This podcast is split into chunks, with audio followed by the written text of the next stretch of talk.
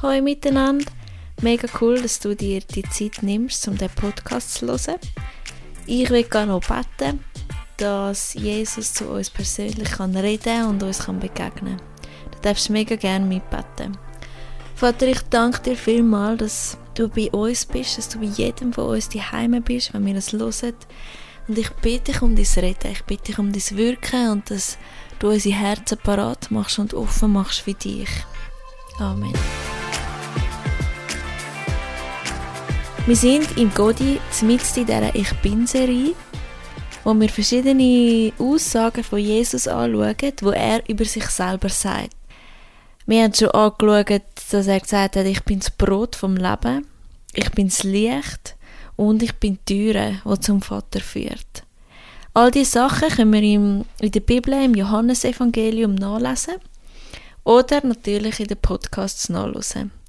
Und heute geht es nicht um ganz so ein alltägliches Bild, wie die, die wir schon hatten. Aber ich habe beim Vorbereiten gemerkt, es ist ein mega starkes und ein mega schönes Bild. Darum nimm doch deine Bibel für, weil wir werden im Johannes 10 verschiedene Vers anschauen und es ist hilfreich, wenn du das wie gerade vor dir hast und auch kannst mitlesen. In dem Kapitel im Johannes 10 schauen wir heute vor allem zwei Vers an, und zwar sind das Vers 14 und Vers 15. Wir werden das Satz für Satz durchgehen und versuchen zu verstehen, was das Jesus mit dem Bild gemeint hat, was das er hat sagen. Zum Anfang lese ich gerade mal die beiden Verse vor. Vers 14 und Vers 15. Jesus sagt, ich bin der gute Hirte.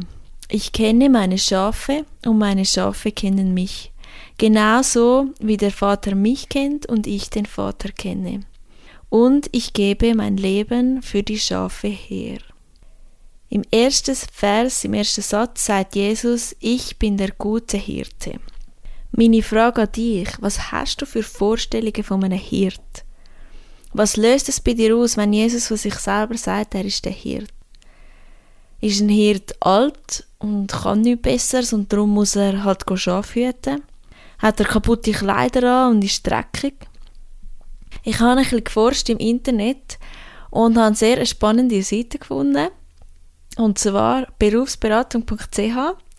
Dort hat es wirklich eine Jobbeschreibung über Schafhirten. Es gibt nämlich laut dieser Seite noch etwa 30 Hirten in der Schweiz. Und falls du noch nicht weißt, was du werden willst, wäre das vielleicht noch etwas für dich. Ich will gerne mal kurz einen Teil vorlesen, was für Tätigkeiten ein Hirt oder eine Hirtin so macht. Ein Schafhirte wandert im Winterhalbjahr mit der Schafherde durch die Landschaft oder weidet in den Sommermonaten die Erde auf der Alp. Er beherrscht die Hütetechnik, sorgt für den Hirtenhund, behandelt die Tiere bei Verletzungen, Infektionen, Wurmkrankheiten, Parasitenbefall oder Klauenfäule. Hirtinnen und Hirten sind an bestehende Vorschriften gebunden und führen zur Kontrolle ein Wanderbuch. Sie tragen die Verantwortung für die Herde und leben mit den Tieren. Was sie zum Leben benötigen, müssen sie selbst mitführen. Die Zuwanderung von Wölfen im Voralpenraum erfordert vermehrt den Schutz der Herden durch Schafhirten mit ihren Hirtenhunden. Hirten und Hirtinnen müssen mit langen und unregelmäßigen Arbeitszeiten rechnen. Arbeit an Wochenenden, Feiertagen und gelegentlich auch nachts gehören zum Alltag. Das ist noch recht ein zäher Job, finde ich. Aber was ich gemerkt habe, ist, dass ein Hirt so wichtig ist für die Schafe. Weil sie sind mega angewiesen auf ihn. Allein würden sie sich verlaufen, sie würden sich verirren. Ich habe auch gelesen, dass Schafe nicht gut sehen. Sie sehen nur so die äh, nächsten 1-2 Meter vor sich. Und darum sind sie mega angewiesen, dass sie einen Hirt haben, wo sie führt und wo sie ihm auch vertrauen können. Und uns geht es doch im Moment auch gerade ein bisschen so, mit der äh, Corona-Krise und man weiß nicht recht, wie lange noch und jetzt weiß man langsam, wenn die Schulen wieder aufgehen, aber vieles ist noch nicht so klar. Und das ist doch wie, wenn wir einfach erst so die ersten ein, zwei Meter vor unseren Augen sehen, aber noch nicht mega weit. Wir können jetzt noch nicht mega die Sommerferien genau planen. Und das ist doch mega ähnlich wie bei diesen Schafen. Jetzt sagt ja Jesus aber nicht nur, dass er ein Hirt ist, sondern er sagt, er ist der gute Hirt. Doch was heißt das genau? Es ist so wichtig, dass die Schafe einen guten Hirt haben, wo sie vertrauen können. Wie wenn der Hirt gemein wäre oder sie würde im Stich lassen, könnten sie ganz so gut auch alleine leben. Und wenn Jesus von sich sagt, er ist der gute Hirt, heißt das auch, dass er gut ist, dass Gott gut ist. Und ich weiß nicht, was das in dir auslöst. Vielleicht denkst du, ey, sorry schnell, mm -mm, ich habe schon so viele Sachen erlebt, wo Gott nicht eingegriffen hat oder ich bin enttäuscht von Gott und ich glaube nicht, dass er gut ist.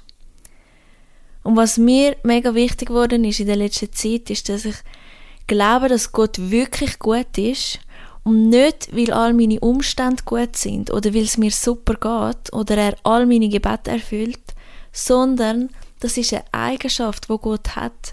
Er ist gut. So wie du auch verschiedene Eigenschaften hast, die einfach zu dir gehören.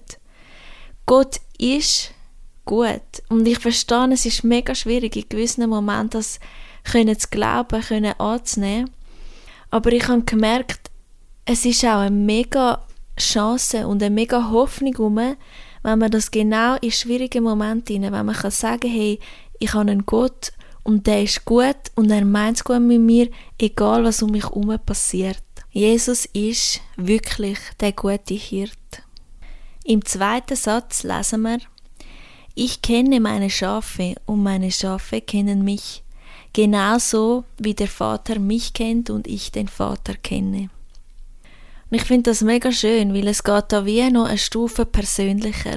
Vorher haben wir gelesen, Jesus ist der Hirt. Er schaut für seine Schafe, für die ganze Herde. Aber da steht, er kennt seine Schafe und sie kennen ihn. Es wird mega persönlich. Und im gleichen Kapitel, im Johannes 10, aber im Vers 3, steht, er ruft die Schafe, die ihm gehören, einzeln beim Namen und führt sie aus dem Stall heraus. Und das finde ich so schön, er kennt jedes Schaf bei seinem Namen. Und ich glaube, das gilt mega auch für uns. Hey, Jesus kennt dich, er interessiert sich persönlich für dich. Und es ist so schön, dass wir die nähe Beziehung mit Gott dürfen erleben und das dürfen in Anspruch nehmen, dass er sich interessiert für uns.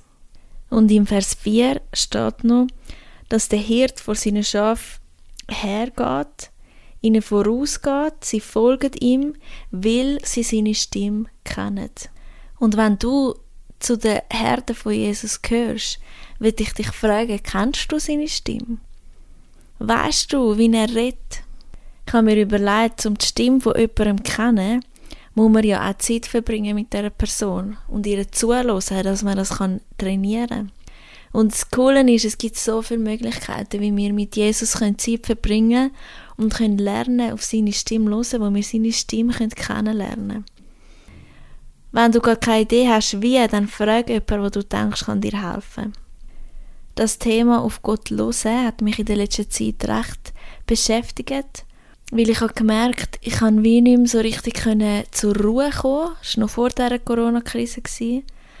Und dann habe ich das einer guten Freundin erzählt und sie hat gesagt, dass sie zur Ruhe kommt, wenn sie einfach auf Gott lust, dass sie bei ihm zur Ruhe kommt. Und ich habe dann das probiert und habe gemerkt, hey, ich kann das gar nicht. Es läuft so vieles noch in meinem Kopf ab oder dann liegt das Handy noch nebendran und ich kann wie gar nicht wirklich auf Gott hören. Und ich habe gemerkt, ich will das üben, ich will das trainieren, ich will seine Stimme wirklich kennenlernen. Und vielleicht geht es dir auch ein bisschen so, oder du denkst, ja, Gott redet doch nicht zu mir. Aber ich will dich ermutigen, er redet wirklich. Und er redet so, dass du es verstehst. Weil, wie gesagt, er kennt dich so genau. Er weiß, was das du brauchst, wie dass er zu dir kann reden, dass er, dass du es hörst.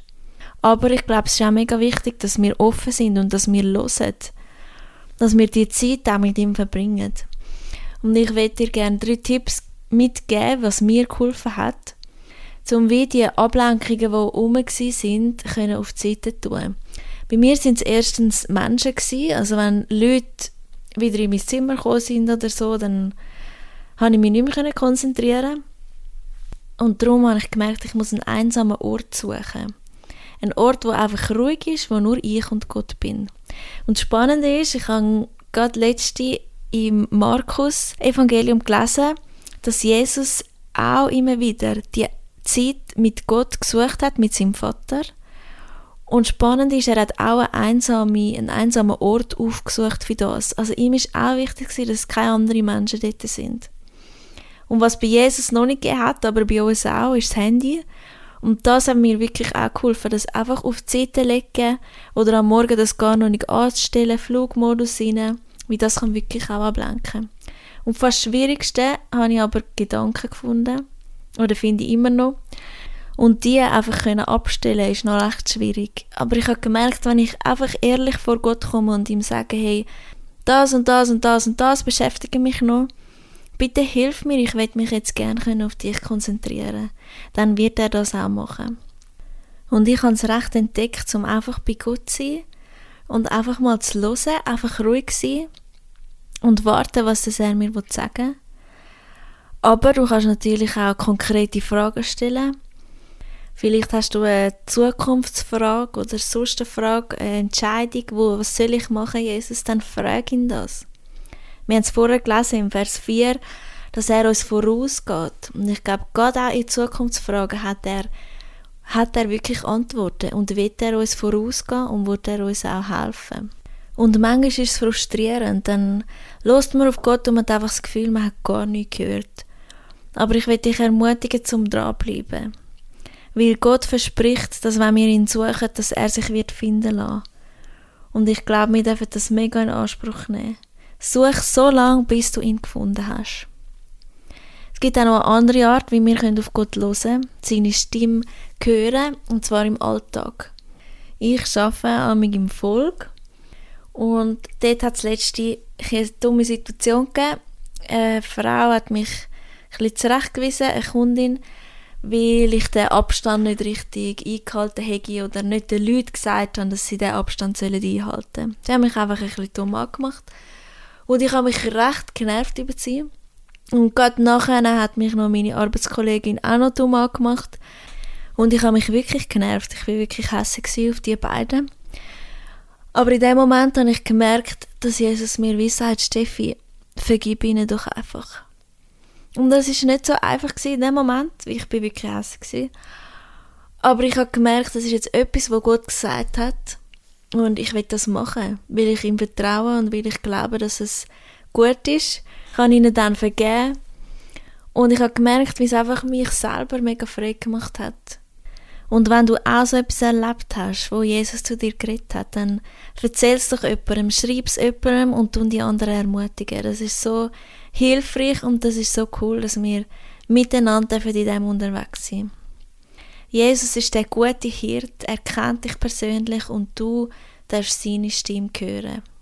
Im letzten Satz von unseren zwei Vers steht, und ich gebe mein Leben für die Schafe her. Im Vers 11 steht dann noch, der gute Hirte ist bereit, sein Leben für die Schafe zu geben. Wir haben es vorher in der Jobbeschreibung gelesen, dass ein Hirt seine Schafe, seine Herde auch muss beschützen muss. Das heißt, ein guter Hirt setzt sein Leben ein. Er setzt sich ein, wenn Gefahr kommt, für seine Schafe und er beschützt sie. Das ist mal ein krasser Hirt, nicht? Stell dir vor, es kommt ein Wolf und der Hirt geht an und sein Leben ist ihm nicht wichtig, sondern er setzt es ein für seine Schafe. Ich weiß nicht, wie fest das heute noch vorkommt. Oft haben sie auch Hirtenhunde dabei, die diesen Job übernehmen. Aber ich denke, früher war es sicher so. Gewesen. Und in diesem Bild sagt das etwas mega Tiefes aus. Weil Jesus, der gute Hirt, der hat sein Leben wirklich hingegeben für uns, für seine Schafe. Dass wir Menschen nämlich wieder die nähe Beziehung können haben zu Gott, ist er am Kreuz gestorben für uns. Er, der gute Hirt, hat sein Leben wirklich hergegeben für uns Menschen. Und wenn wir wollen, dann dürfen wir zu seiner Herde gehören. Wir dürfen das Geschenk einfach annehmen und sagen, Jesus, danke, bist du für mich am Kreuz gestorben und darf ich durch das wieder so nah sein mit Gott. Mir ist in diesem Zusammenhang noch der Psalm 23 in Sinn gekommen, ein mega schöner Psalm, wo es auch um den Hirt geht. Und zwar steht dort, der Herr ist mein Hirte, nichts wird mir fehlen. Und das habe ich in der letzten Zeit wirklich erleben dass mir nichts fehlt, nicht weil ich alles habe, sondern weil Gott mein Hirt ist. Ich hatte ein bisschen Mühe, gehabt, um meine Zeit einzuteilen, weil einfach so viel gelaufen ist und ich bin vom einen zum anderen gehetzt und bin wirklich gestresst gewesen. Und dort durfte ich erleben, wie Gott mir einfach Zeit geschenkt hat. Zeitfenster, wo ich vorher gar nicht gedacht hätte, dass ich die habe. Plötzlich konnte ich früher heimgehen vom Arbeiten oder musste später gehen und habe einfach ein, zwei Stunden mehr gehabt. Und das hat mein Vertrauen zu Jesus so gestärkt, weil ich gemerkt habe, wenn er mein Hirt ist, dann hat er es im Griff, dann sorgt er für mich. Und ich finde schon noch krass, das heißt wirklich nichts wird mir fehlen.